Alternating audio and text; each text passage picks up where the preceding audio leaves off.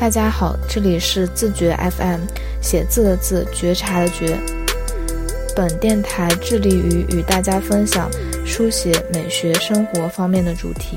欢迎大家在苹果 Podcast、网易云音乐、荔枝 FM、喜马拉雅等平台收听我们的节目。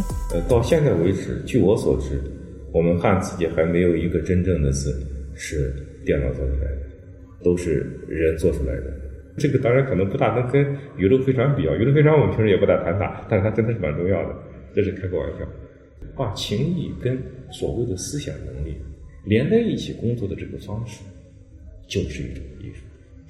西湖再美，都是不够的。刘，我跟刘文是姐们儿，刘文每天穿衣服都给我买一件。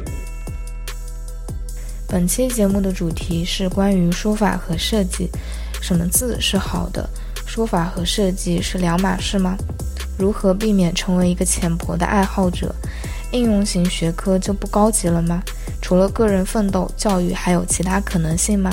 我们主张的谈话状态是：就是你只要把问题谈了就可以了，也不需要抬高别人，也不需要放低自己，就是我们就是随便聊，你知道，就是越放松越好，是以这个闲聊天，这个谈问题为主。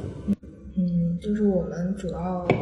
最百思不得其解的一个问题就是，呃，我们平时在呃电脑上、在屏幕上看到的一些电脑做出来的字，然后在街上、街头看到的那些招牌字，各种各样，这个他们嗯，普遍就是跟书法，我们平时看到的书法字，感觉还蛮大区别的。然后也会发现，哎，这个好看一点，那个好像就。很丑，但是有的时候也说不出来它是究竟是为什么好看，为什么这个看上去更拙劣、更简陋。呃，可我们然后我们就去这个网上看一些解释啊，然后有的是这个字体设计的人挑出来说的一些解释，然后有有的是这个书法界的说这个呃传统是什么样子，写字是什么样子的，然后我们就发现有有不同的规则。但是呢，怎么在这些规则里面去分辨什么是这个真正的判断标准，还是说，呃，就是有不同的这个判断标准，类似这样的问题，其实还是核心还是关于一个美丑的。我觉得这个问题从哪里说起呢？这是当然是一个非常大的问题了，里面涉及到很多方面。那我就先从一个点开始讲起，然后呢，你们。不要忘了自己的问题，然后呢，再慢慢开始问。呃，当然也可以从我说的话里面呢，挑到你们感兴趣的点，也可以接着我们再来谈。首先，你说了一个话，就是电脑里面做的字体，还有街上看到的字，对吧？那这就是一个很大的一个误解了。其实以前我给你们讲过，就是无论是在字体界呢，还是在我们的普通的日常生活里面，很多人到现在呢都不会。呃，不大会关心这个问题，不大知道，因为他不关心嘛。嗯。他们会觉得这个，呃，这个字是电脑做出来的，其实没有电脑做出来的字，严格来讲啊。呃，当然呢，这个电脑做的字呢，我们要看怎么来界定它。比如说现在 AI 技术这么强大，大家只要把什么东西这个字的材料、原材料、素材输进电脑里面，它通过它的计算，然后它就给你可以合成，做出各种各样的风格的字。这样来讲呢，我们也可以说它是电脑做的字，其实它并不完全是电脑做的字。从业内来讲，从呃字体行业来讲，呃到现在为止，据我所知，我们汉字界还没有一个真正的字是电脑做出来的，都是人做出来的，或者说呢以人为主，电脑为辅做出来的。其实我们现在看到的所有的字，包括最传统的宋体字，我们在报纸上看到那种。阅读的字体，各种各样变形的宋体，当然大部分呢都是脱胎于以前，呃老的时代的产物啊。很多的当时的做字的工人，现在他们当时也不叫什么设计师嘛，一般都是在国家的国有单位等等里面的。比如现在很多人到台湾看那个什么叫什么新什么做字的那种工厂，现在变成旅游点了。上海也有啊，他们是都是在画线稿。在纸上画，就像那个我们做服装设计的画那种时时装稿一样，就是那种。然后呢，他画好之后，还得经过一系列的机械加工，做成我们的签字，印出来让我们看到，它是这样的。如果用一个技术的话来讲呢，那这种做字的方法，我们可以称之为机械的方法，就像那个读过范亚梁亚明的书，这个类似 mechanical 这种东西。那现在呢，我们不大讲 mechanical 了，我们讲 technical，就是技术。技术时代呢就更复杂了，所以我们现在才说呢是电脑做很多东西，这个是很不一样。嗯，机械呢就相对来讲比较具体。大家知道，刚开始这个机械出来的时候，大工业时代出来的时候，伴随着血与火、蒸汽机等等，呃，当然也有日不落帝国的崛起等等啊。我们现在看，就像前段时间风靡一时的那个电视剧，是不是美国拍的那个 Netflix 那个叫什么来着？那个那个哎，人，对，《爱死机》里面，它里面有一个有一段是谈到中国人的，说它里面就有机械性，强的机械性。有人看到呢，里面看到暗黑暗黑朋克啊这种这种风格的，其实它是充满机械性的一个一个女人是吧？受压迫的最后她变成一个啊变成一个机器体，啊还当她的狐狸啊，在这个现代世界里面呃这么生活。其实这是一个机械的东西。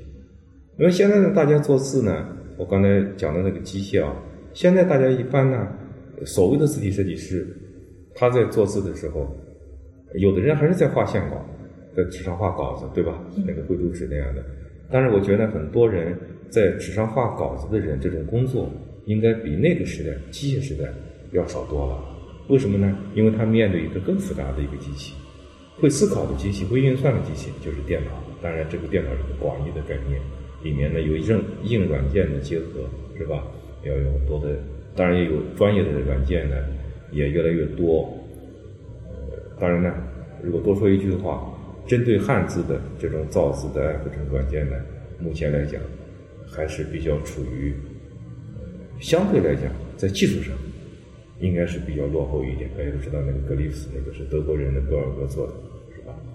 所以我觉得呢，首先讲到这么多，回过头来我们说一句，就是说我们现在生活中间看到的字，几乎可以说不能说百分之百，也是将近百分之百的字都是人做的，还是那个机械或者说呃电脑技术为辅的。当然，这里面技术这个很广义的概念啊，就是说在我们人体之外，借助其他的东西，不是你所谓纯手工来做出来一个东西。虽然说它渗透着人的审美跟智性的创造，那是另外一个问题。所以很多人呢，我们就讲重点了啊。嗯，中国的字体行业，说句有点那个以前讲的话是很心酸的，现在可能好一点。现在字体行业比较好啊，应该说算活得不错了这几年。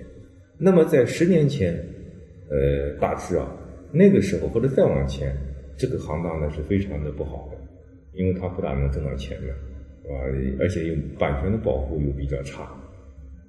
像中国的这个所谓的领头羊方正，呃，这个方正集团，它差不多曾经，呃，有人说几乎到了破产的边缘，他就告别人侵权也告不赢，等等打官司很复杂，尤其是你你面对大公司，你这个时间成本、呃精力成本还有这个金钱成本都很高，所以那个时候呢是是很艰难的。所以我们有一个问题，就是为什么这个字体行业在中国经历过呃非常惨痛的一个时期，就是现在它的发展也是很不健康的。当然，我们以后可以谈到这个问题。虽然说有钱了，有钱不一定就是就是非常好的、非常健康的。为什么会出现这个问题？就是有很多人认为，我们用的字，电脑打开用的字都是电脑做出来的，它不需要付钱，就是这个问题。其实你想想看，就我们这个活在世界上，这个万事万物，除了大自然，那哪个东西不是人造出来的？文化是吧？文字是其实是一个非常高级的神秘的文化产品。文化是什么？就是人做出来的东西，对不对？我们现在所有看到的这种字，所谓的字体这个产品，文字这种中文的形态，都是文化的产品、文化的作品，都是人做出来的。但是呢，大家都是在不知不觉间会认为它这是电脑做出来的。所以呢，电脑做出来干嘛？我要给他付钱呢？电脑我已经我已经花钱了，对不对？我干嘛还要单花钱买这个东西呢？这里面就有一个软硬件的问题，很讨厌。那如果说我们多说一点的话，我们就会讲到当年这个这个 Macintosh 这个就是这个苹果电脑，我们说的，它的英语里面叫 Macintosh 是吧？这个这个电脑刚开始，它是很专业的电脑。那么乔布斯一开始做这个苹果电脑的时候，大家不知道还知不知道这个情况？那他为什么对自己很自信？这个苹果说卖的很高，价格卖的很高，到现在当然还是这样，虽然降很多。呃，在某些方面，比如像 iPhone 等等个别的型号，它为什么会卖那么贵？其实就是因为乔布斯在设计的时候，他已经把其他东西考虑进去了。他很早就发现，Windows 的它这个界面呀，包括它这种字体很多东西呢，是很丑陋的。拿种我们中国话来讲呢，它是很这个拙劣、粗糙这种感觉。你们回过头来想想看，是不是一开始我们买一个苹果电脑很早的时候？它也很粗糙，但是呢，它在它在这个所谓的呃这个界面啊，这个视觉方面，它是考虑比较多的，对不对？所以说呢，它一开始就把这个东西内嵌进去来思考，它是把它放在里面来思考的一部分，这是个非常有意思的一个思路，啊，这个很不一样。所以说，如果说想让一个字体行业，能够比较好的发展，就是人类还需要文字，需要文字产品，需要跟他每天打交道，各种的样式啊。那么我们就得首先得想清楚这个字是从哪里来的，这一点是很重要的，对吧？当然，有些人呢，呃，有很多的做字的人，这些高手都是无名英雄。比如我们很多中国人做字的，从从这个，呃，我们说的远一点吧，从唐朝开始到现在，我们真的问这些有文化的身边读书人说。哎，哪一个人你觉得，呃，他这个字做的很好？比如当年宋版书，什么这个明，其实是所谓的宋刻书，我们现在说宋体都是明体了，对吧？日本人现在还这样讲，是明朝时候这个比较成熟的一种这种刻体。那其实但是刻工呢，是从唐朝就开始的。那这样你问问大家，有几个人知道是谁？没有。中国人有这个无名的传统，到现在还是这样，对吧？你哪人知道说这个比很好的中国的这个宋体设计师在解放前做了什么？我们在这里说，在南山这个特殊的地方，我跟领导，呃，我在视觉中国教书，跟我们的学校的中国美院的领导谈这个问题。当年其实我们的前辈，像我们我们美院的教授，当年国立艺术专的教授，我们艺术史的前辈，呃，也是新闻界的前辈，在上海做新闻的，我们著名的艺术史家，像郑武山先生，也是个画家，他就是一个我们做字体的一个先锋。到现在他做的字，他这个楷书体这个字，据说在台湾还在。还在用，我记不清楚了。但是有两个系统的字，这个楷书啊，因为我现在脑子呃想的事儿多，就记不清楚了。这个资料都很好找，对吧？所以说，这个做字的人其实是蛮重要的。但是老百姓呢不关心这个问题，那这个行业呢，它就可能会就在人们人们的意识里面就会比较的显得不那么重要啊，它就不是太。一个不大受重视的一个行当啊，总是有点问题的，对吧？这个当然可能不大能跟宇宙飞船比啊，宇宙飞船我们平时也不大谈它，但是它真的是蛮重要的，这是开个玩笑。所以我觉得，呃，知道字是人做出来的，事在人为，是一个文化人的基本的文化态度。我一直这样认为。但是遗憾的是什么呢？很多的文化人并不知道这个。你们觉得现在这个很多人说？这个字体侵权现在很厉害，是吧？动不动说这个字体公司流氓，我们就不说哪个字体公司了，是吧？钓鱼执法等等，问人家要钱。但是大家反过来想，那么这些字辛辛苦苦的做出来的是谁做出来的呢？对不对？这个劳动，他付出那么多的这个生命，那么多的劳动，难道不应该付费吗？是吧？在现在这个时代，什么都付费的时代，为什么这个不不付费呢？当然，付费是个问题，付费里面还有说该付多少钱的问题。对吧？怎么付费的问题，这个大家都可以进一步的探讨。你们觉得呢？对这个方面？嗯，刚刚您提到非常重要的一点，就是字其实都是都是人做出来的，不能说这个把电脑字和书法这么手写字这么区分开，然后呃，也不能说这个用机械感的这种思路去。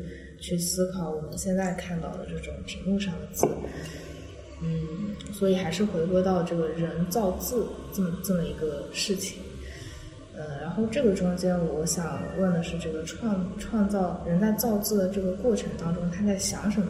他想把一个字做好，他想把一个字写好，就是它动用的是什么什么样子的一个来源。嗯，如果说这个，呃，如果这个来源就是比如说我们把王羲之作为一个高的标准，我们去学习它，我们去临摹他的字，然后嗯，去去学这个书法里面的这种嗯结体啊、运笔。运笔的这种气，这个这个里面的方法道道也好，还是说我们呃，现在我们听到呃设计师他们说，我们要在呃要从这个视视知觉的这种层面去看这个字的粗细给人带来的这种心理感受，他他们会这样说，就在他们在创造字的时候可能会有不同的想法。怎么样想是就比较有创造性，或者说怎么样才能，呃，怎么样子的去想着造字能达到那个美的效果？呃，这个问题呢，你问的呢，就是里面问题太多了啊。那么简单来讲呢，如果总结一下，你可能是想知道这个书法是怎么回事。或者说呢，字体设计是怎么回事？或者说两者之间的有什么联系或者区别？这都是莫大的问题，我们不可能在短时间内来谈啊。尤其是关于这个王羲之的问题，那是更复杂了。我们可能以后呢得，如果说有时间，我们可能得专门找机会一起谈书法的时候，呃，单谈谈王羲之。王羲之是很难谈的啊。我们首先就稍微讲两句他。其实理解王羲之。是非常难。为什么会非常难呢？里面有很多原因。简单来讲，从最简单来讲，比如说我们讲王羲之是个风流潇洒的一个人，大家都知道。但是他这个风流潇洒怎么理解？我们理解古人的潇洒是很不容易的，它里面有时代的间隔，有时代的错误。呃，后人往往呢心里面会去追摹古人的风采，呃，但是有时候呢也往往留有空想。那怎么能够接近古人？历来是学习的，尤其是古典学习的一个非常重要的话题。我们现在都是谈谈魏晋风流啊，《世说新语》，呃，讲的跟真的似的。其实呢，他们往往会忽略到很多很坚硬的东西。因为王羲之也是活在历史里面，虽然他是名门望族，是中国的领袖的阶层，但其实他还是，呃，身上他有责任，他有义务，也有很多的无可奈何。实际上。这是一点，就是理解一个人是很难的，理解一个所谓的全面的人。那么艺术来讲，我们一般人说他是他整个生命的灌注啊。所以呢，如果说真正的理解一个人，那是很难理解他的他的生命跟创造。但是整个理解人的生命是很难的，它涉及到对人的精神跟内在的把握。那这个呢，在我们时代，在一般的场合谈这个问题，呃，不是说不可能，但是说是很有挑战性的。如果说我们 在跟我们是一一屋子仁波切谈这个问题，可能就会轻松很多啊。所以这个呢，它有一个现实性啊。那么这是第一点。那么第二点呢，王羲之这个人呢，成就非常高。当然，我刚才讲了，他也是一个历史现实的一个人，他也不是呃所谓的呃全能人物。比如说，你让王羲之去写甲骨文，他可能也不会说一下子写多好。但是这个问题不重要，这是个玩笑。我们应该说，呃，如果他去写甲骨真去写的话，他可能也写成天下第一，啊，那这个呢，就是一个复杂的问题了。就是王羲之他是个什么东西呢？当然不能说王羲之老师什么东西啊，就王羲之他是个，他到底是个什么人呢？他其实他是一种所谓的精神的代表，从一般来讲。但他这个精神呢，我刚才讲了，你单从魏晋风流角度来讲都不好理解，落实到书法上。那就更是不容易。那有的听众可能听到我说这话就很奇怪，说你老说这个不容易，那到底怎么个不容易，或者怎么容易呢？我们举一个例子。前段时间这个日本颜真卿这个大展闹得一团糟，大家都说这个事历历在目啊，言犹在耳，引起很多争论。我们可以把王羲之跟颜真卿放在一起谈，就很很很简单。那。认真的下过功夫研究过颜真卿的人都会知道，颜真卿是很了不起的一个人。那么后代的苏东坡呢，对他有极高的评价。但是如果说把他跟王羲之放在一起，那你就知道，那他的跟王羲之比，那简直是简单的太多太多。这个简单是贬义啊，不是那种哲学上的那个大道至简那个简单。他的艺术的这种表现力，他的丰富性，他的情感性，那简直完全是不在一个层次上。真经是很简单的，虽然它很了不起。所以说，但是呢，我刚才讲的言内大众说什么呢？我们在报纸上，在很多的媒体上看到铺天盖地的文章来谈言内经，谈到它，你仔细把它分类研究一下。我们说句悲观的话，大部分都是一些陈陈词滥调，别人说过的什么中医概括啦，什么英烈之气啊，等等这些东西，这些东西说起来太容易了。我们也可以把这个话说成说谎一时，对吧？但是他们的艺术怎么差别这么大？其实艺术的差别是很难的，这就是为什么我们单要有一种人是艺术家，为什么要有艺术院校，就是这个道理。但是我们的文化人呢不大欢迎这个，他们老是把它给简化，简化说啊，就好像好像我读书，我读了呃这个把唐史啊，这个唐朝历史读了几遍，啊中国的历史很熟悉，好像就能来理解颜真卿一样，那可不是这样。那这个呢，我就。就有点这个说多了，这个书法呢是另外一套。我总结我刚才这个前情提要，意思就是说，书法是一个中国人的非常高级的艺术。如果用古人话来讲呢，它是一个很神妙的一个东西，它不好谈。呃，就是什么叫不好谈呢？用我们现在的这个逻辑体系思，这个受西方影响的这个思考体系来谈它，是是会受限制的。不是说不可以谈，是可以的，就像你刚才讲的一样。呃，比如说，我们用一些比较逻辑的方式、形态分析的方式、形式分析方式来看、来谈它，不是不可以，是可以的，可以这样研究中国书法的。事实上呢，在美国、欧洲都有很著名的艺术史家用这种方式来研究中国的书法。当然，还有动用技术手段。以前呢是用机械手段，比如说用什么仪器呢来描摹它、来观察它，啊，放大镜啊什么的这这类的东西，X 光了。那现在当然技术更好，现在都是动用那个更高级的那个那个电脑来分析，来分析你的细微的这个东西。那我个人认为呢，这种方法是不行的。那关于艺术呢，我们就讲到这里，王也是以后再来谈。呃，艺术呢过来，从书法过来到这个字体这个设计这个方面，就有一个问题了。也就是说，一个人一个设计师呢，在做这个字的设计的时候，他心里在想什么？你说这个是吧？其实呢，这个问题呢，我们很难回答，我们也不大这样思考问题。其实我们就是说，他是怎么，他怎么工作的，或者他工作的基础是什么，或者他的原理是什么，或者说他想把字做得好一点，他怎么能够做得好一点？这样就引出来一个您刚才讲的一个重要的问题，又回到呢字的设计跟书法同一的一个地方，就是什么字是好的？这个问题是很有意思的。我觉得呢，我应该先把这个问题回答了。你们再来呢，再来谈你们的看法，我们再来继续聊啊。很多设计师现在有个很突出的现象，在中国，据我所知啊，你们也许也知道，业内人都知道。说为什么我们现在这个字体设计很不让人满意？就像你刚才讲的，说书法界老是骂这个字体设计界做的不够好，那字体设计很委屈啊，就是你们怎么不来做？那这是一种观念，对不对？事实上，很多的字体公司的老总跟我聊天的也讲这个话，这是一种观点。但是还有一种观点，听起来很学术，意思就是说，书法跟设计是两码事。你不能用他那个观点来研究这个，对不对？你那是艺术，我们这是设计。这个话听起来呢，是仿佛很有道理，很能说服一些人，是吧？大家觉得呢，谈到这里好像就很清楚了。其实呢，这样的观点，诸位我是不能认同。为什么呢？这种观点很容易迷惑人。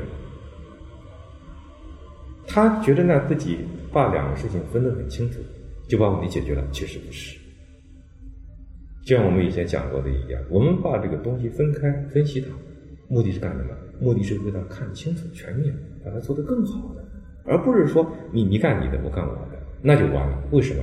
因为你面对的无论是字体设计师还是书法家，你面对的都是孩子，你们有共同的任务，有共同的对象。他就不可能没有共同的思考。从理念来讲，从审美来讲，他的审美的这个问题上，他理应有贯通一致的。我们说白了，一个是字体设计师如果对汉字，或者说用句普通的话来讲，对汉字的美美跟丑，美跟丑是个比较一般的概念啊。他对这个东西没有深入的体会跟思考的话。我们绝对不会相信他能做出好的字体设计。当然呢，这个字体设计呢，包括两个东西，这是一个字体设计的常识啊。一个是我们说的这个正文字体、阅读字体等等这样的，比如说各种各样的宋体啦，或者说比较端正的楷体这类的东西啊。另外一种就是所说的比较随意的，呃，不是那种完全呃等量的、方正的、呃严格的经过计算的，呃这种规整的，就是我们所谓的手写字体，或者说艺术字体，就是所谓的跟书法、跟个性联系更紧密的这种字体。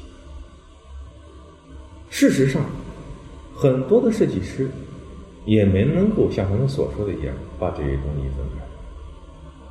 从形态上好像他分得很清楚，其实这个字的对汉字的理解，无论是对书法而言，还是对字体设计而言，它并不是这样能严格分开的。书法艺术上是这样，字体实际上也是这个样子。关键的问题在哪里呢？就是字体设计师通过他的字体设计，也能够认识到汉字的内在的东西。这样的工作，这样的理解力，这样的审美，它跟书法家是一样的，他都要有深入的思考跟体会，对汉字的真正的个人的内在的体验，他才能把他所有的工作才能做好。这个不是三百六十行的问题。讲到这个分行分工，当然呢，讲到分行分工，我们会谈到经济学家亚亚当斯密了或者马克思等等这样的伟大的哲学家、思想家怎么谈分工啊。他那个分工一般都是不大好的一个概念，或者说现实的一个概念，因为那么多东西你得有同人来做。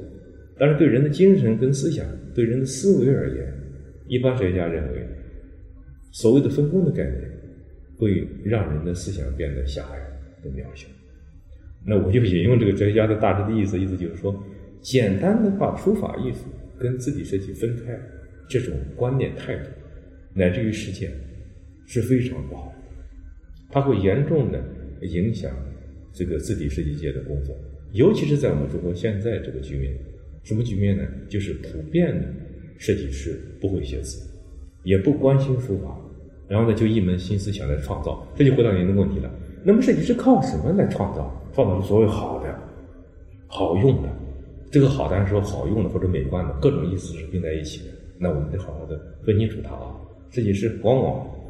并没有那个时间、那个精力，甚至那个能力，把这些重要的东西把它分开，而不是说只是把书法艺术跟字体设计分开，那个分开是没有意义，或者说意义不大的。因为真正的分析应该从更具体的东西来展开。比如说，一个设计师应该有什么能力呢？他可以不会写字，不会操作，但他应该具备基本的分辨的能力。比如说，把颜真卿的字。跟王羲之的字放在一起，他应该能首先看出是不一样的，进而他应该能够思考说，这两种字能够带给人什么样的不同的审美的这种感受，以及为什么。如果再说的细一点的话，我们可以说，那么王羲之的字会让你想到什么？为什么？颜真卿的字为什么会让你想到什么东西？又为什么？这才是什么呢？应该好好的下功夫来分析的地方。这是一个学习，也是一个很重要的呃文化态度跟审美经验的问题。其实这个问题是非常非常重要的。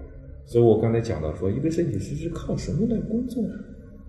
靠什么工作的呢？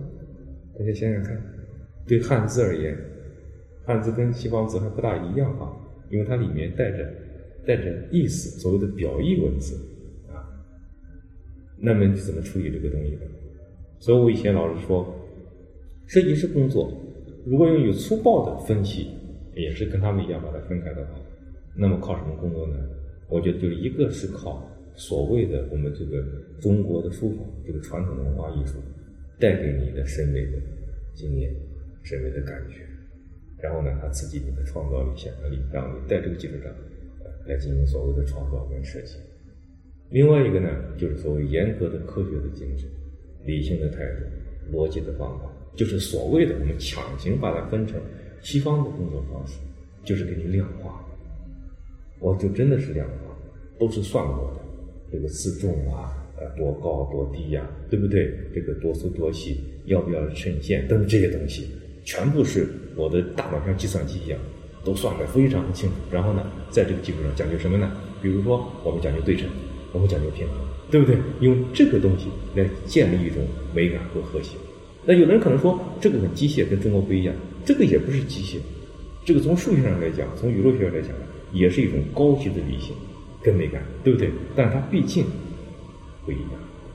我只是说呢，如果说我们用分开的态度来看的话，我们勉强这样分开两种工作的方式跟原理，或者说它的灵感的来源，对不对？只是说呢是为了分开。实际上呢，我相信一个优秀的设计师在做事情的时候，他是不可能这样来分开工作的。事实上，这种不可能分开的把情谊跟所谓的思想能力连在一起工作的这个方式，就是一种艺术。因为这些东西都内在于人的生命之中。我觉得，如果说一个设计师不能明白到，呃，这个这个方向上，这一点上，有人可能觉得我说的比较哲学啊，讲的比较学院，但是我觉得这个话是非常重要。当然，它取决于一个设计师怎么来看待自己，他对自己的期待何在。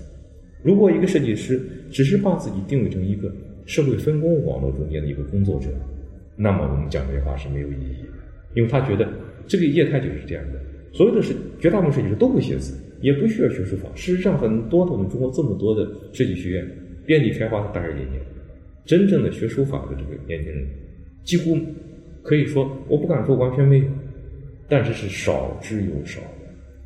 这就造成一个什么结果呢？就好像有人开玩笑说。现在这个中国，你放眼中国这个字体设计师这个圈子，很小的一个圈子。如果用稍微高一点的标准来看的话，这个圈子会更加的小。再用一点严格的标准来看呢，简直是屈指可数，十个都不会有。如果说到我们刚才说这个这个解锁的话，那一只手，中国不会超过一只手的数字，就是这个意思。所以说，呃，像中国谈到书法，谈到中国古代文化呢。中国的文化历来讲究说，年轻人一定要心存高远，要怀大志，就是这个意思。他如果一开始放弃了这个东西，那么他任何东西都不可能做的所谓的达到好这个东西。其实好是一个很很高级的一个词，对吧？大家你们都学过这个所谓的西方的这个思想，这个好这个是是什么东西？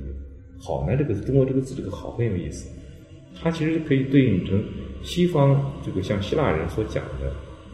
我说多了，一个言必称希腊，毛泽东听了，毛主席听了会很生气啊。那我就是说随便的开个玩笑，其实它跟跟这个善跟美都有关系，对不对？当然呢，如果说的多一点的话，它跟真也有关系。那这就是说句重要的话，也就是说，中国这个好，它里面什么都有，它里面是这个好是真好。所以中国人他要有一个很高级的标准。王羲之就是这个标准，所以我们现在回到王羲之就这个意思。现在你们，我跟大家开玩笑，大家明白说我为什么要讲到王羲之？虽然是我们这么多问题呢，我都没有回答，因为它太大了，我们只能呢慢慢慢慢再来。当然，呢，这个字体设计的具体的工作，当然它跟写字是很不一样的。那也我们可以在呃根据你们的兴趣点呢，我们可以慢慢再来谈。嗯，是这样的，我这边是一个。我是一个用户体验设计师，其实就是简称是叫 UI 设计师，主要是在这个和苹果系统和安卓系统里面设计一款 APP，让我们方便的生活或者是工作。我其实对字体的这种，嗯，包括对书法的这种理解，嗯，应用的场景非常少。呃，包括前一阵苹果的最新的系统 iOS 十三当中提到有这个新增了字体管理这么一项新功能，这其实给了我们对于苹果系统中不同字体的可能性增加了机会。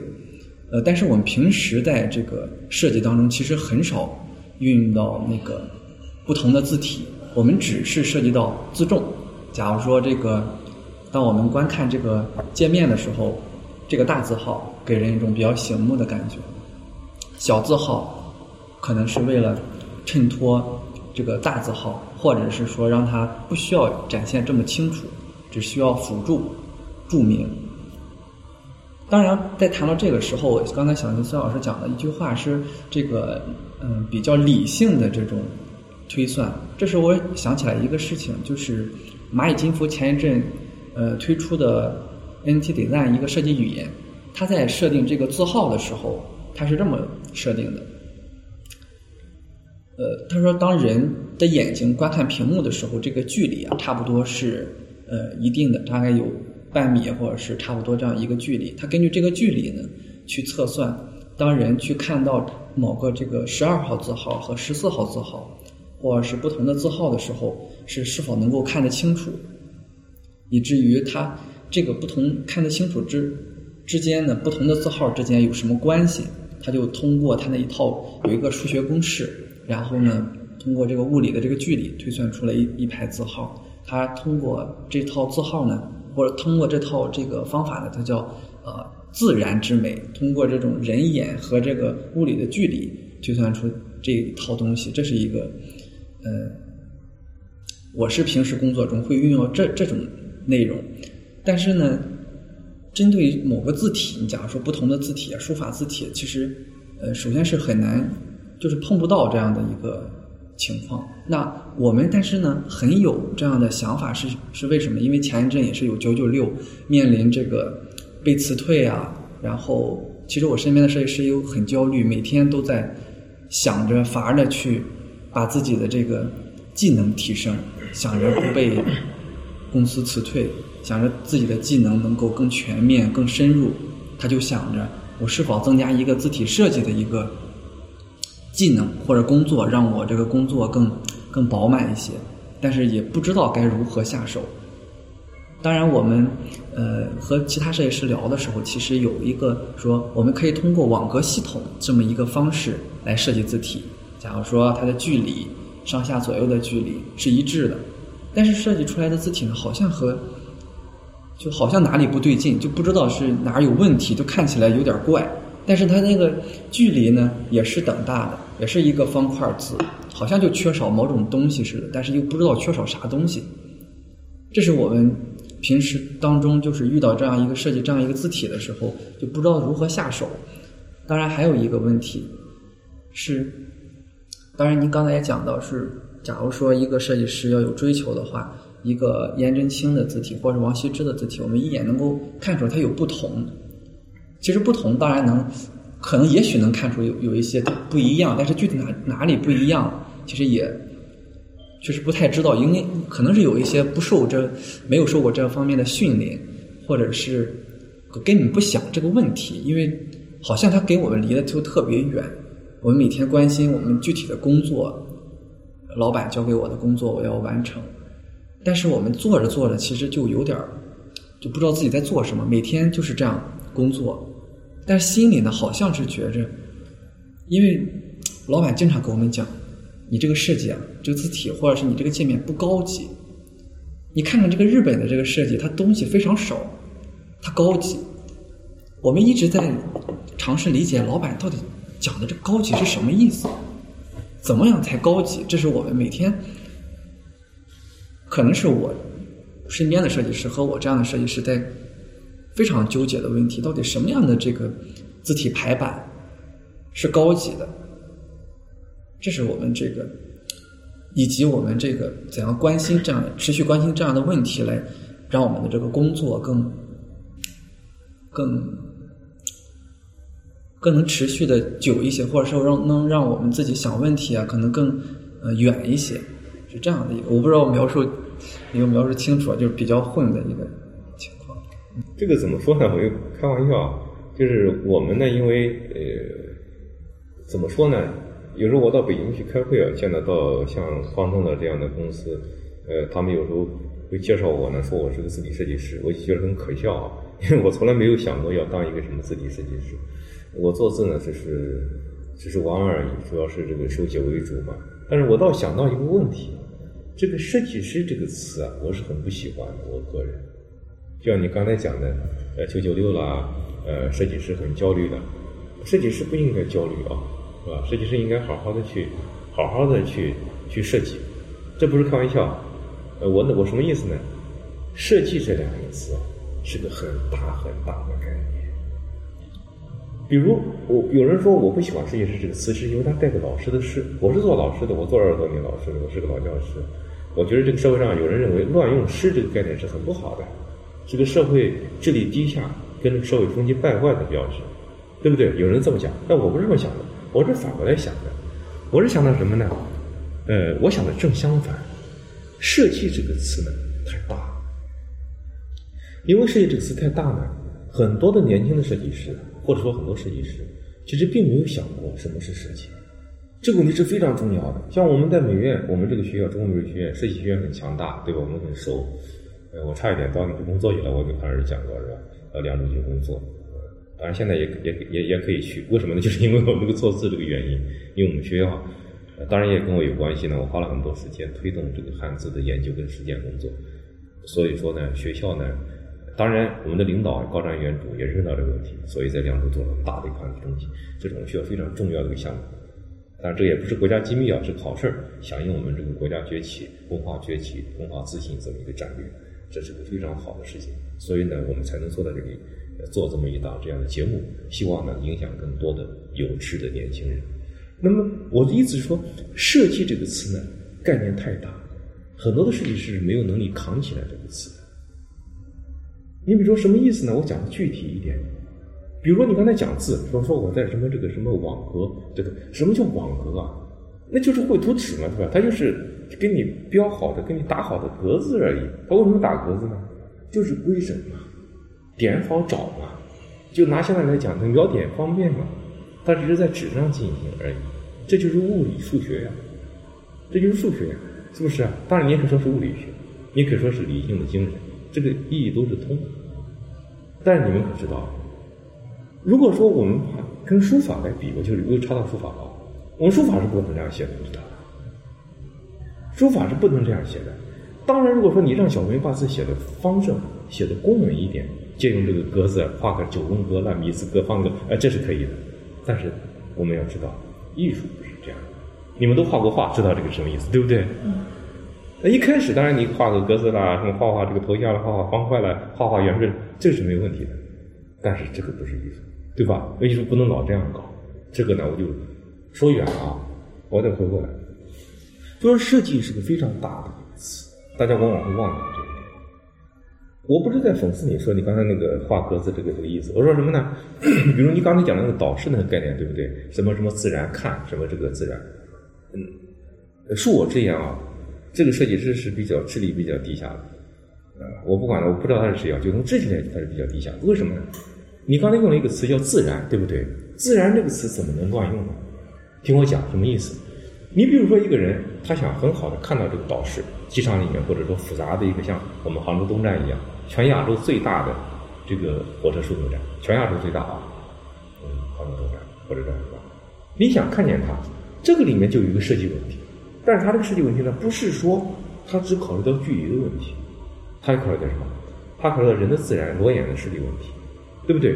灯光的问题，因为为什么？因为在这样的建筑里面本来就没有自然，我们活在一个文化型的世界里面，是不是？机械朋克时代都过去了，蒸汽男孩你们都看过吗？大家有课呀。刚才你讲那个网飞的什么 Netflix 的电视剧，你们都看过了。在这样的时代谈自然，不就是很没有意思吗？我说什么意思？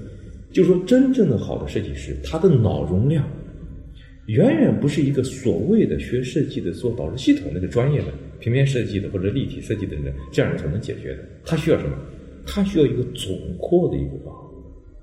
他对要以对一个段时空有着清晰的理解跟安排，这才叫设计。所以说，从古人那里来讲呢，真正的了不起的设计师是谁？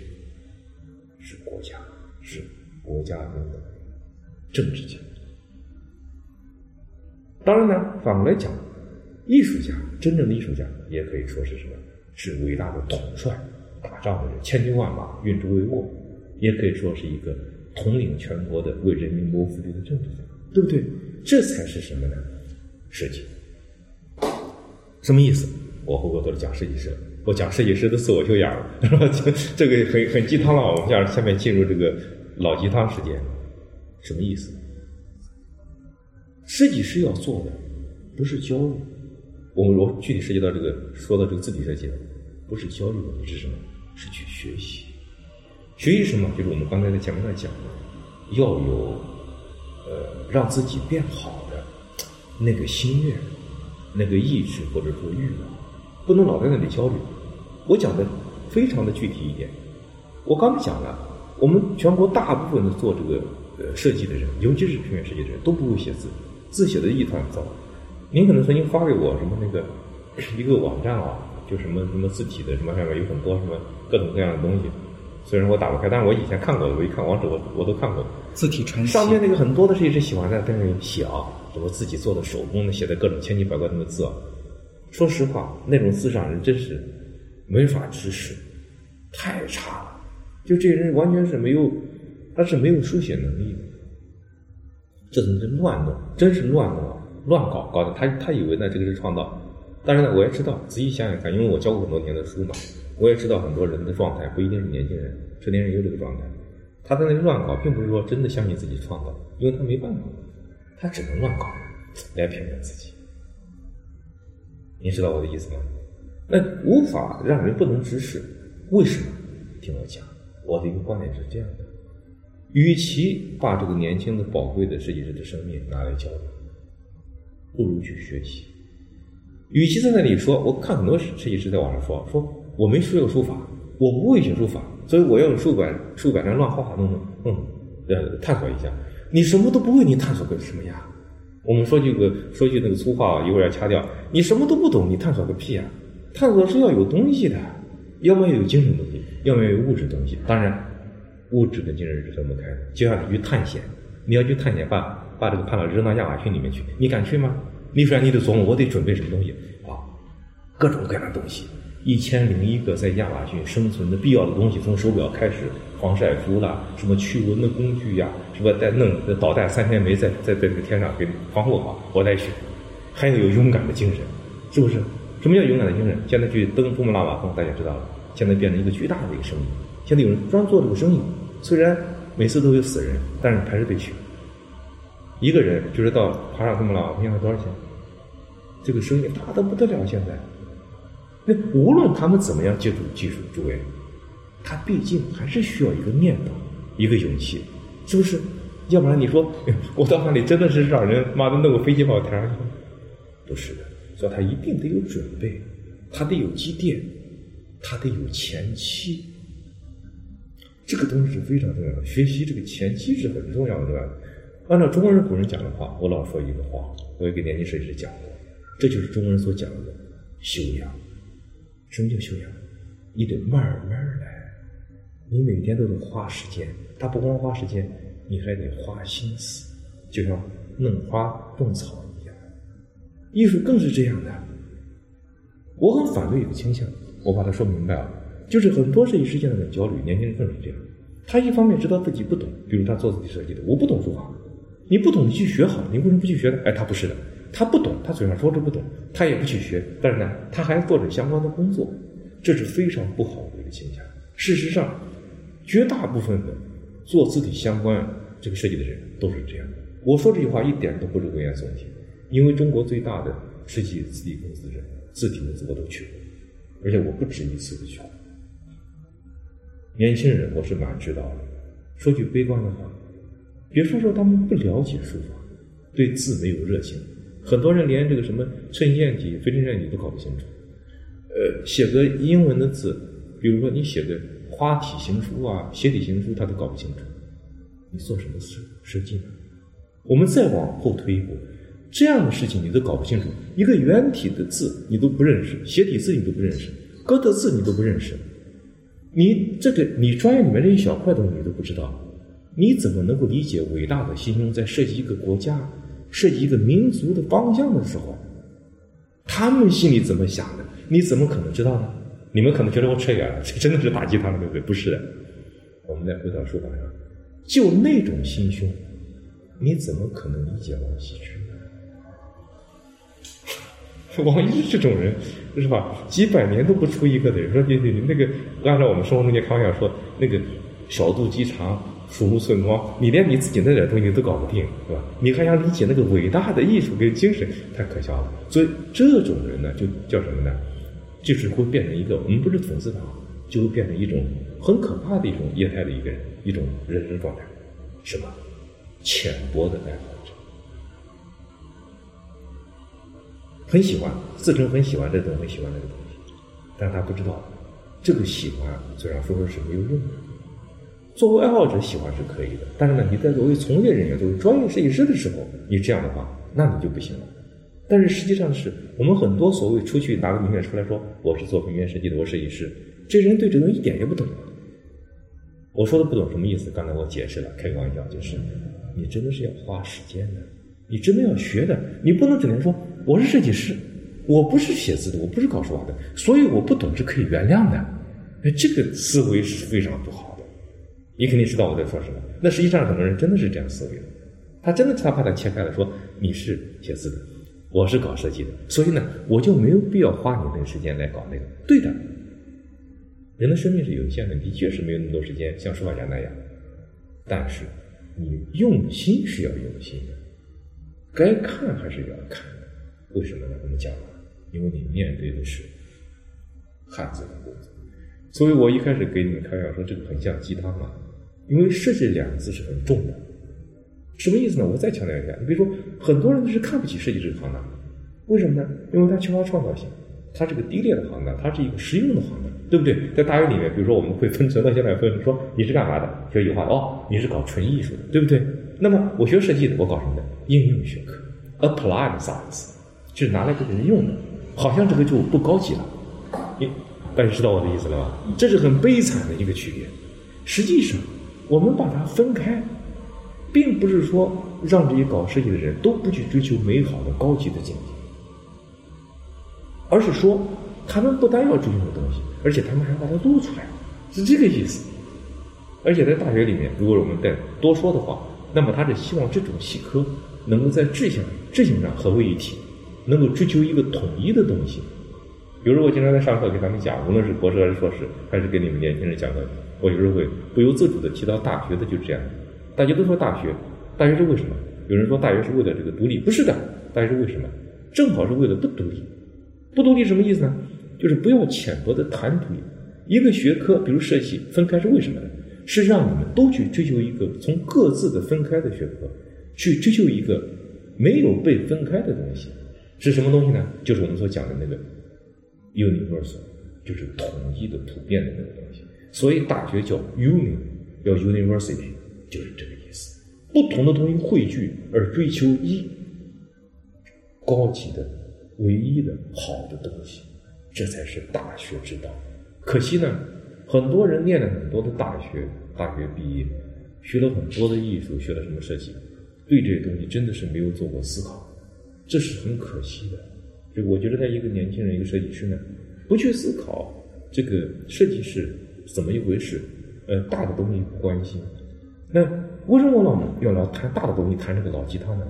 就是因为你不去关心大的东西的话，你就不会有动力去做小的东西。所以有一个伟大的哲学家，我记不清是谁说的了，是那个法国的那个呃加木还是谁说的？阿尔伯加木是吧？他说的还是谁说的？大约说还是他还是萨特说的？就是所有伟大的事情都是从。最小的事情开始，这个道理大家都知道了，是吧？这千里之行，始于足下。但是大家往往喜欢引用这个俄国哲学家的话，也挺有意思。但这个道理是一样的。你不关心那个东西，你就说一个学设计的人，连设计是干什么的，他都没有想过，他都不敢想这个问题，他怎么可能做得好呢？一个做字体设计的，我们讲的现实问题啊，一个做字体设计工作的人，他却对文字没有感情。他怎么可能对字形敏感呢？他怎么创造呢？就像我讲的一样，你把王羲之跟颜林放在一起，他分不出来；赵孟頫跟苏东坡放在一起，他分不出来。这个花体、圆体、这个这个意大利体，他搞不清楚。他怎么搞设计？你说，就他只能在那里乱画乱搞，就是弄到哪里是哪里。但是可惜呢，他没有那个马蒂斯那个本事，是吧？画到哪里是哪里。如果那样的话，那有的有的讲他就。他就不要搞设计了，他变成艺术家，对不对？开玩笑。所以说呢，无论说我们把设计看得低也好，在现实中间把它看得高也好，都不重要。关键是什么呢？就是得了解，该思考的得去思考，这样你才能把具体的东西做出来。因为你要把你的产品做出来。但是我们知道，我们说了这么多，所有的具体的东西的创造，无论是艺术艺术家，还是设计师，他都要有一个，他在自己身上都要有一个准备，都要有一个前提是什么？他有他自己的思考，有他自己的感受，他才能来把东西做出来。也就是说，所有的有形的东西，都有一个无形的源头在。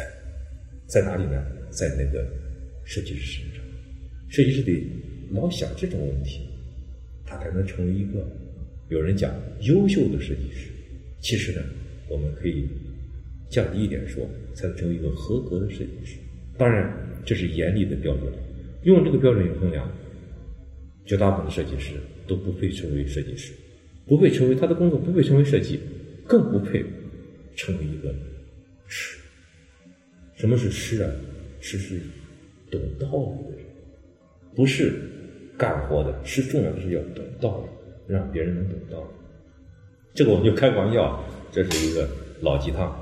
就听刘老师说，他们嗯，其实一般的设计师自我提升的方法，嗯，基本上就是说不会像您这个思路去这个。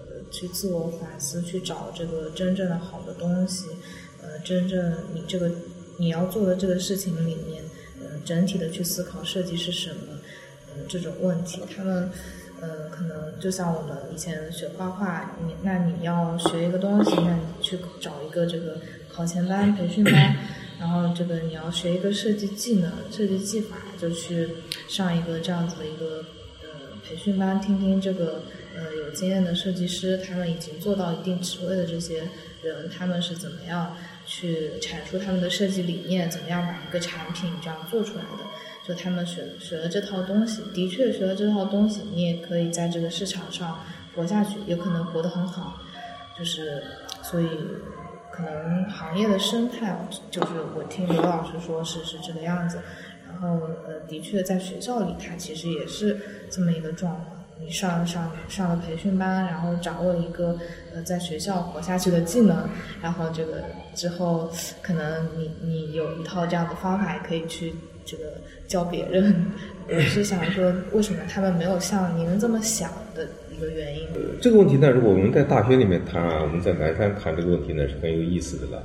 因为我们在这个西湖旁边啊，这个中国美院谈这个问题。我旁边刚才来的时候呢，经过那个大塑像，其实我以前都没注意那个塑像。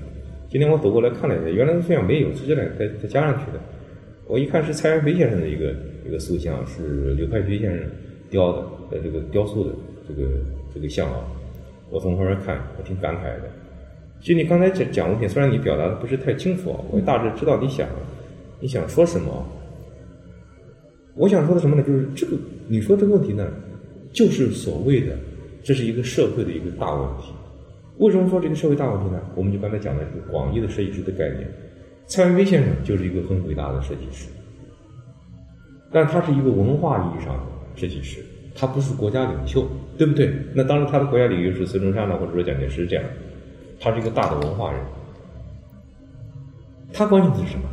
就是你刚才说的这个事情。你刚才还谈那个词说这个业态，业态就是这样的，对不对？他能卖钱能生活，就是这样。人都要生活，毫无疑问，对吧？你做一个东西卖出去，有人买你，你不就生活了吗？哎，这是一个思路，毫无疑问是正确的。但是其实我们关心的不是这个思路。我们刚才为什么讲那么多呢？讲那么多其他呢？意思是说，我们无论是关于设计还是关于艺术，我们谈的不是说把自己做的产品卖出去生活活下去，而是说呢活得好。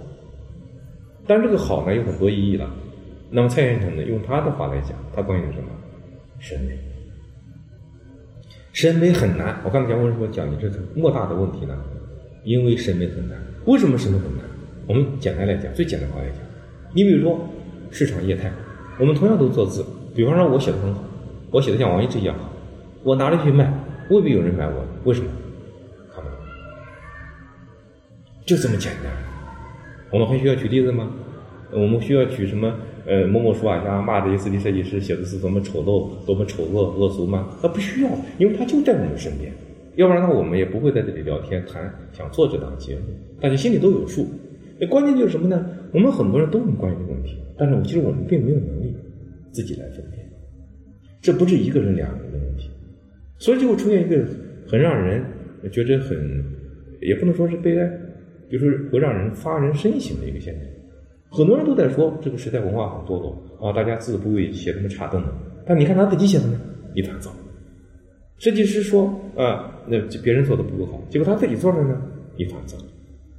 为什么？所以我们刚才讲，鸡汤，鸡汤还是鸡汤，所有的东西都要回到什么？回到自己，自我设计、自我学习，对不对？这是一个什么？解决我个人的问题，我要个人奋斗、个人努力。但是太阳人不是这样想的，他怎么想的？不光是要个人来那个，因为伟大的人物王羲之需要你来教他吗？你不教他，他自己也是第一流的人物，对不对？他不需要。虽然他也有很好的老师，比如像呃，也许是魏夫人，对不对？但是老百姓不行，老百姓需要社会需要什么？需要教。所以说，蔡先生要在西湖，他请了这个林徽民先生二十多岁有为的青年来创建这个学校，想干什么？就是要解决这个问题。你刚才我说我说了一句很冒昧的话，说你引用那个设计师做那个导师的，我说他比较弱智，呃，这我没有贬低他的意思啊，他的确在实际上比较弱智。为什么呢？我就讲到这里，讲到我们蔡先生，蔡先生在二十年代创办我们这个国立艺术学院的时候，你知道他怎么说？在开始典礼上说，为什么这个学校在杭州？有人说杭州山清水秀，对不对？不是的，他恰恰不是这样想的，你知道吧？这就蔡先生的厉害，他怎么想的？他要让你知道，为什么我们在这里搞艺术？西湖再美，都是不够的，这才是伟大的文化设计家。艺术是什么？艺术是人为的。按古人的话来，就是伪啊，就是伪造的伪啊。但是这个伪不是不是那个贬义，是好的概念，就是事在人为的意思。人通过自己的精神努力，通过自己的创造，提升人的境界和精神，达到审美的境界。他要引导，要教育大众，要让很多人来奉献。所以他说，他他的开典礼说，我们不是说非要培养多少多少的艺术家，多少多少人，不要，我们只要让他有很好很好的，大致这个意思，少一点没关系，我们不追求数量。什么意思？要给人家看到艺术是什么样子。但是他的思想的前提是说，再美好的山水。再美好的风景，都不足以来解救人们的精神跟心灵的问题，都不足以塑造人们的审美的生活。你听懂我的意思吗？一定要有艺术。其实蔡先生这个话，现在来看，跟我们现在这个泛艺术化的这个倾向是完全是一致的。但可惜在哪里呢？他高瞻远瞩啊，很早就看到这个问题的严重性。但是，像他这么重视这个教育的人，艺术教育的人。不多，这是个大问题。我有时候上课的时候，潘老师可能记得，我老是说，中国现在很多文化人都装的很厉害，很了不起啊，谈谈这个，谈谈那个。现在世界无国界，对不对？你上个网，全世界发生的都知道。真的像老子说的那个说的一样，这个老子不出门，也真的是知道天下事了但是，如果再有人他很关心的，你知道那里有什么用呢？你们的审美还是如此低下，所以我们在网上看到那么多的这个 KOL 这些大 V。平时都装的跟真的似的啊！一整天发发穿的衣服很漂亮，是吧？像你说的很高级，也不知道怎么高级法。吃的东西很高级啊，怎么听的音乐很高级？他是要谈到画，谈到书法，马上就暴露。这一点我是有切身的感受。当时这个颜真卿这个呃这个大展的时候，多少这个大 V 跳出来，这个蹭热点啊，这个来谈自己对中国艺术的热爱，对书法的热爱。我可以告诉你们两个人严格的说，我们就看到，我就没看到一篇说到点子上，都是满嘴胡扯。所以我曾经在那段时间我很生气，有一次啊，我没忍住啊，啊，我出于对蔡先生尊敬尊敬，我看到这人我都很生气啊，我就跳上去骂了他们几句啊，骂了一个很有名的一个人啊，结果我们上海有个艺术界的一个大腕儿，我就不说谁了啊，还偷偷给我发信说，你把他删掉吧，那是我们的朋友。我这种蠢货最好闭嘴。什么都不懂。你说他干嘛呢？都是别人说过的那个，从古代说了几百年了，他那里说，你说什么呢？一看就知道你不懂，可悲呀！就说有人呢，觉得这个时代什么文化这样那样繁荣，怎么怎么繁荣？我们可以说句斗胆说句大话，如果从蔡先生这个角度来讲，你这个你这种文化繁荣，如果说没有那个审美的东西在那里盯着的话，全是假的。我告诉你，当然你们可能会问了，蔡先生说话这么这么严厉，那为什么说这个都是假的呢？因为很简单，我们要说的这个所谓的艺术的本质问题，说到这个所谓的艺术这个美学问题了。这个外国人，包括中国古代的人，那么多人就研究艺术，研究所谓的艺术，这他们想干什么？大家有没有想过？非常简单，一言以蔽之，它就是让你自己来知道什么叫好，什么叫美，而不是通过所谓的文化教育、文化知识来获得。他，我老讲这个话，用句比较粗糙来讲，其实美学教给你什么？就是让你玩真的，真的生活。什么是真的生活？你自己的生活，你自己的生命经验。你自己的真实的感受，这就是你呀。但是呢，我们很多所谓文化人，好像满脑子都是知识，一点用。所以说，我们的艺术教育是跟不上。所以我我老讲，我们在这个地方的南山谈这个问题是很严肃的，我们没办法不严肃。如果没有蔡先生坐在那里的话，那我们就是反正稀里稀里糊涂说说也没什么。但是这个问题。真的是个很大的问题，所以他不是说有人经常，呃，很多人，不止一个人，呃，访问过我的各种场合，呃，谈对这个写字的看法，包括书法的看法，乃至于对这个字体设计的看法等等。我在很多场合都说过这样的话。其实呢，这个问题，这个审美的低下，呃，字体设计的丑恶，这种庸俗，这不是一个字体设计界的问题。这真的是文化界的问题。为什么我讲文化界的问题都推给文化的诸位？因为它就是文化问题，就是都是人做的。而且在这个环境里他，有这样的环境，他就不可能有好的自己设计师，他就不可能产生好的设计师。这里面因素很多。我们如果你没有兴趣的话，我们就可以拆开、分开来慢慢来谈这个问题。他怎么可能呢？因为大家的关心就是说，哦。你你做出一个产品，一个从业态来讲，你拿出去自己公司就卖开了，哎就好了。他没有去关心说，像我们刚才一开始讲的一样，设计师他没有一个思路说，我要再往上走一点。我不是说只拿出一个让别人能够接受、能买的一个产品。为什么？因为原因很简单，老百姓你的用户是不懂的。什么叫用户是不懂的？我跟你讲个具体一点，你是设计师，对不对？甲方对你说，哎，你这个不行的，高级一点。什么是高级啊？他不知道，你知道吧？他那个感觉，有人讲那个美学不是讲感觉吗？对的，但是人家那个感觉是准确的感觉，是有形式的感觉，他才叫对。你在那说哦，这个怎么怎么怎么，哎，这个不高级，那个不高级。什么叫高级？你给我说，高级多了，世界上高级东西很多很多。你说是哪个高级？对不对？所以说就很麻烦。甲方不懂。用户不懂，用户乱懂，他才会直接刺激这个业态这样发展，它就造成什么呢？能被市场接受的，它就好，就是市场为王嘛。那你还有什么好谈的？如果说我们都说你能卖掉就可以了，卖得好就可以了，那我们要艺术学院干嘛？我们要设计学院干嘛？哎，就这么简单的道理。但是很多很奇怪的是，我们业态的从业人员他不这么思考，是不是？你会发现这点？那你上大学是干嘛的呢？哎，不知道。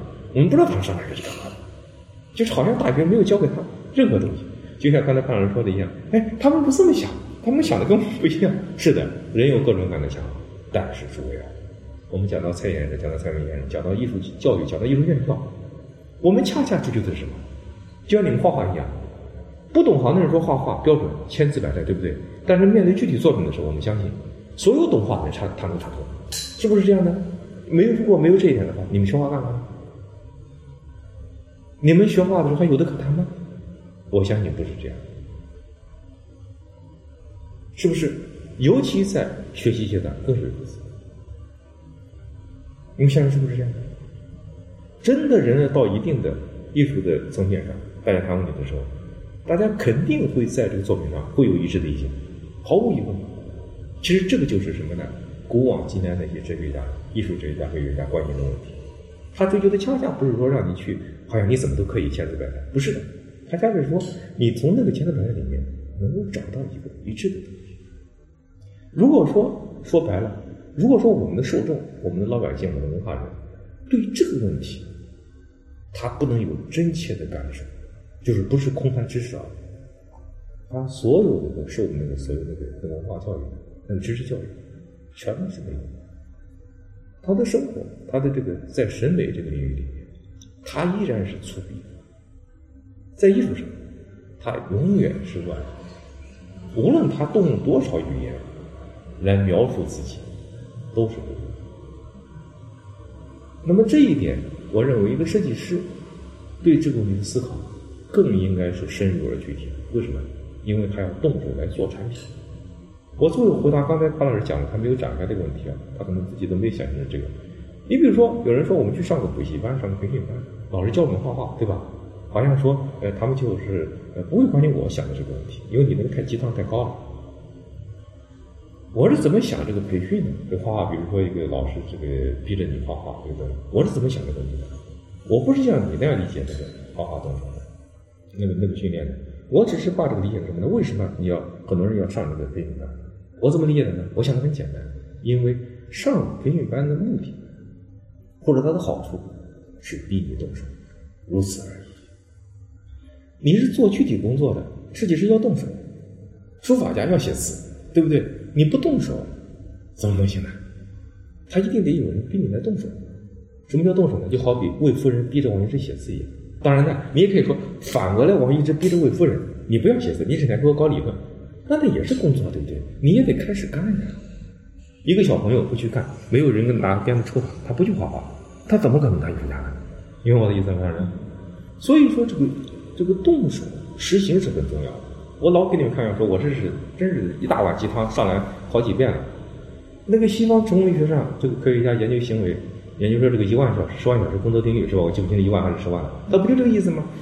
这句话其实很简单的，从道理来讲。你无论你是聪明还是不聪明，你专业还是不专业，你想把一个东西做好，你的思想意识、感情、美学抛在一边，最重要一点，你绝对不能忽略、不能省的是什么？时间。时间一定得有，没有时间没有一切，对不对？但是我们明白这个道理之后，我们就转而追求另外一个东西了。有很多东西，但有时间，同样不行。而这个问题，恰恰是我们再来谈比较真正的设计跟所谓的艺术创作的关键的核心的问题。我可以告诉大家说，古往今来，所有谈论艺术的人，这个我们这个伟大的理论家、哲学家，在这个问题上看法肯定是一致。为什么他们肯定是一致呢？他本来就是一样的。什么叫本来都是一样的？你做一个东西，比方说你不用心，就像宝宝考试一样。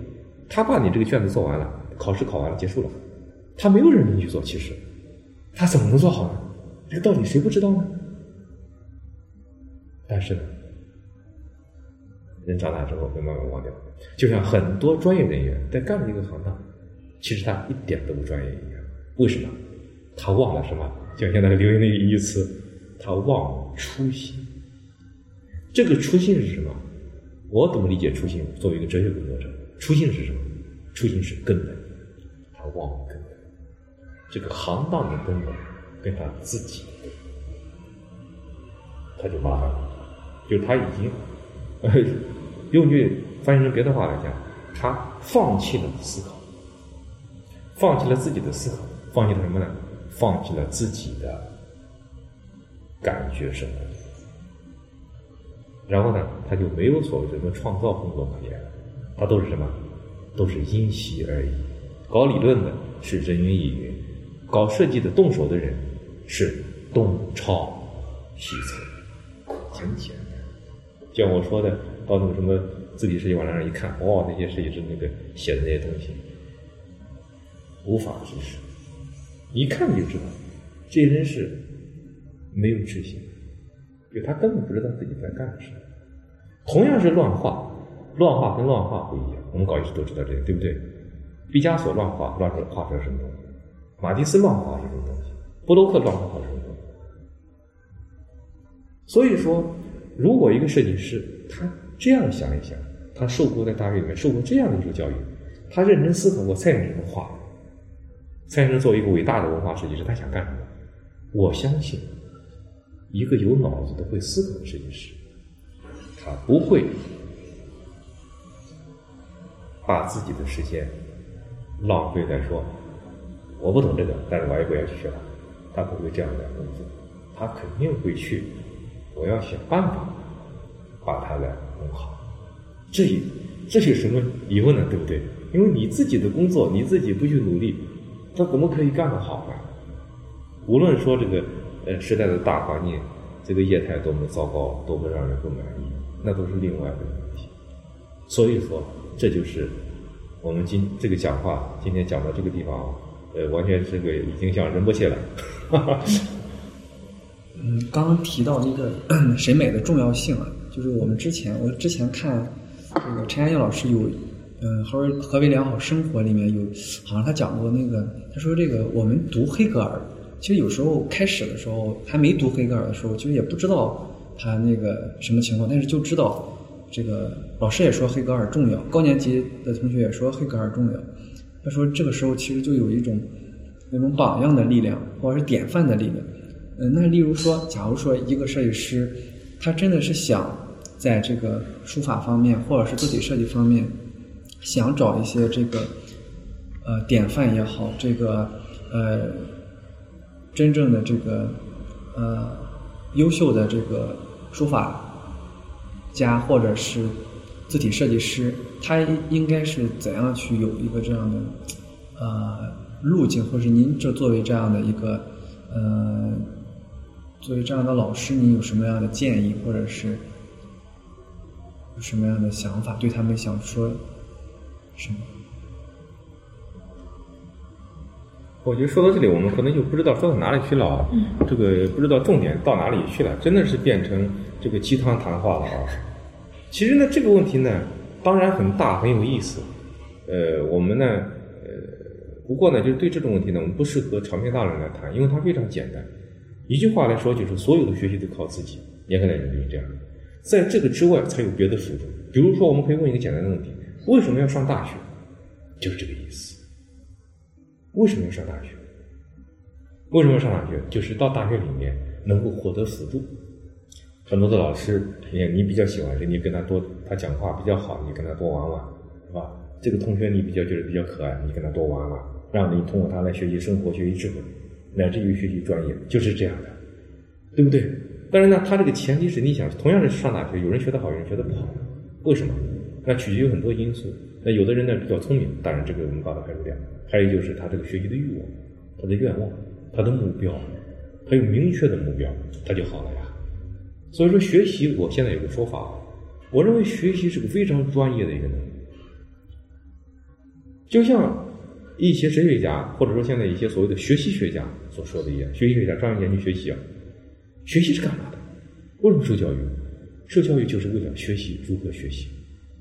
什么叫做学习如何学习？就是学习如何自主学习，就是学习自学，这点非常重要。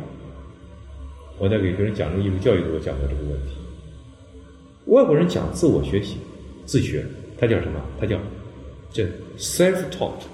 自己教自己，我们中国人叫自学，很有意思，你知道吗它连起来就对了。自己教自己，自己教自己学，听懂了吧？什么意思？所有的东西都在你自己身里面。这个话一点不玄乎，你知道吗？当然，如果说我去真的到西藏去开玩笑，到这什么那烂陀啦，或者是什么其他这种什么什么这种寺名什么什么禅师给讲法，给这个什么学法的人讲，我们开个玩笑。啊，我是个学者，我不是一个信徒。那从从佛学来讲，人这个自信都是都是具足啊，就是你自己什么都有的。为什么老娘在外面找呢？说向外去吃，这是很简单的道理。他意思说什么？你自己不想学，你没有那个学习的愿望，你没那个目标，你没那个意志，没那个斗志，你见再多人，上再多的学校都没有用，都是空。就好比什么呢？就好比每个人发你们一个标签，发一个这个身份证，说你们是中国第一流的字体设计师，你们就能是第一流字体设计师吗？大学是什么？在社会意义上来讲，从分工意义上来讲，它就是给你贴标签，是个认证行为。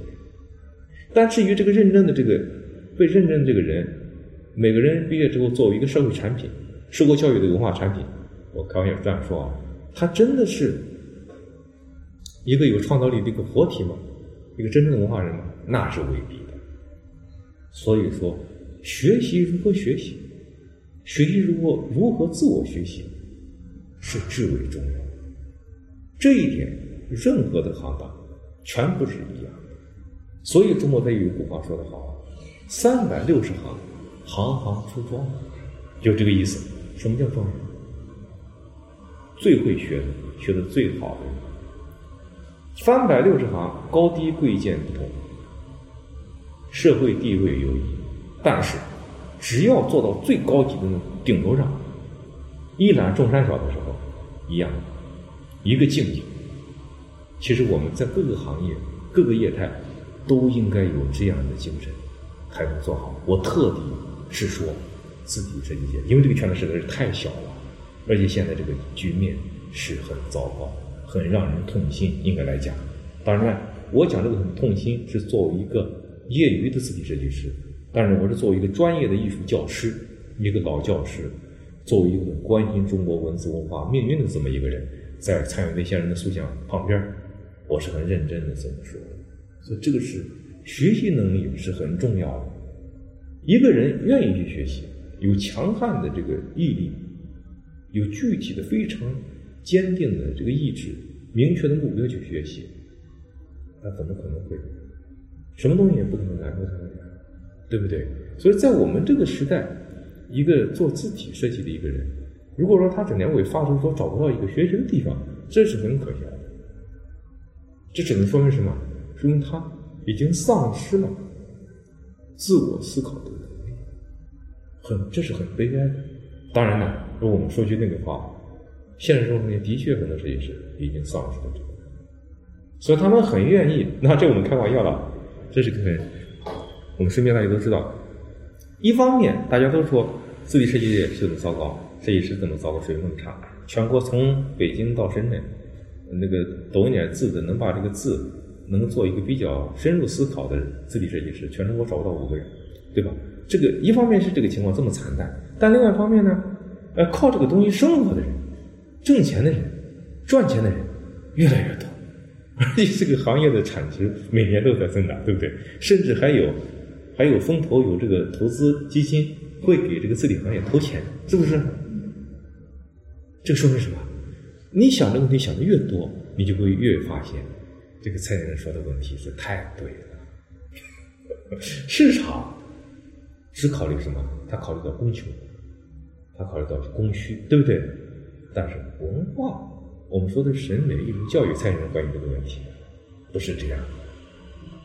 那你说这如果再往下讲一句，变成鸡蛋的问题了，是吧？那你说是？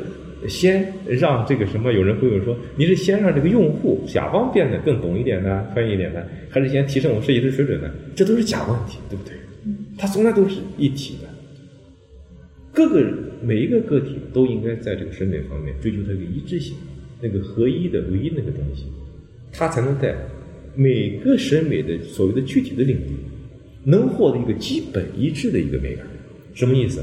也就是说，我在书法方面，我能看得懂。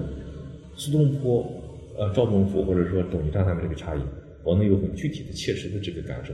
那么我去看电影的时候，我也能够分辨布列松跟戈达尔，或者说特里弗或者他们的这种风格的差异，我就很清楚能感觉到。这样的话呢，我们所谓的那个审美的那个人那个经验，你才算你知道是怎么回事，而不是说现在我们很多文化是怎么回事呢？你比如说你是穿。谈到穿衣服的时候，个个都像专家一样。那么巴黎高定去过一百多次，是吧？我跟刘文是哥们儿，刘我跟刘文是姐们儿。刘文每天穿衣服都给我买一件啊，好像你很专业。但是呢，他到谈话的时候，他就是个绷着，你给他打开画看啊，这是宋画还没画？他完全不知道，搞不清楚说这个画到底画有什么好。哎，这个树有什么好看的？是不是这样的？为什么？因为他还没有进入审美层面，他那是假的，知道吧？如果他真的是懂了，他就会造成一个什么情况呢？他就从由此及彼，就他这个地方他懂了，别的地方他会也会渗透到别的里面去。我们学习就是追求这个境界，这就是修养。所以，什么叫做设计师的修养？他为什么好的是伟大的设计师？这个做字的人，他一定要懂写字。为什么？字可以滋养他可以让他思考。这个思考不是说完全是盯在字上、字形上思考，他让他思考更大的东西。那些东西，这个触手伸出去之后，所有获得的养料回来，都可以刺激他作为自己设计师的精神的源泉。这个道理说出来是很简单的，很简单、很简单的道理。但在我们今天如果说出来的话，你觉得很奇怪。比如说，我把这句话拿出去跟这些字体爱好者谈，你们都谈过，知道这个上海的或者北京很多都有什么字体设计的组织、爱好者俱乐部。每年方正他们请什么高尔格这样的来讲座，都有很多这个爱好者来听，你知道吧？学费这个三天呃五千八千，哎，照人来听啊！哎，你觉得这些人都很爱学习，全国那么多人爱好学习，哎，他怎么他怎么我没看到几个几个做的好一点的字呢？为什么？这个东西不是一朝一夕的，不是花点时间花点钱就行了，对不对？我们得这么来想这个问题就好玩了。所以说，学习这个东西不容易。学习是个为什么不容易呢？它不单是一个长期的一个艰苦的一个过程，而且它要让你干嘛？它要让你付出，不是说时间啊，它要让你付出精力跟真正的思考。所以说，还是那句话，他让你玩真的，真是很辛苦。当然呢，这个辛苦里面才能。生出来美好的东西和让人快乐，让人能够放松，乃至于能让人民能够在里面找到快乐或者享受的。所以，所以什么叫文化？我们就是开玩笑说多了是吧？所以我们说这种文化产品、美好的文化的创造，我们说的这种东西，都是我们这个人啊，活在文化世界里面的人，他的一个艰苦的文化创造的。所以我们对这种好的、认真的设计师，就像对艺术家一样，真正的艺术家一样，我们永远都会心怀最大的尊重。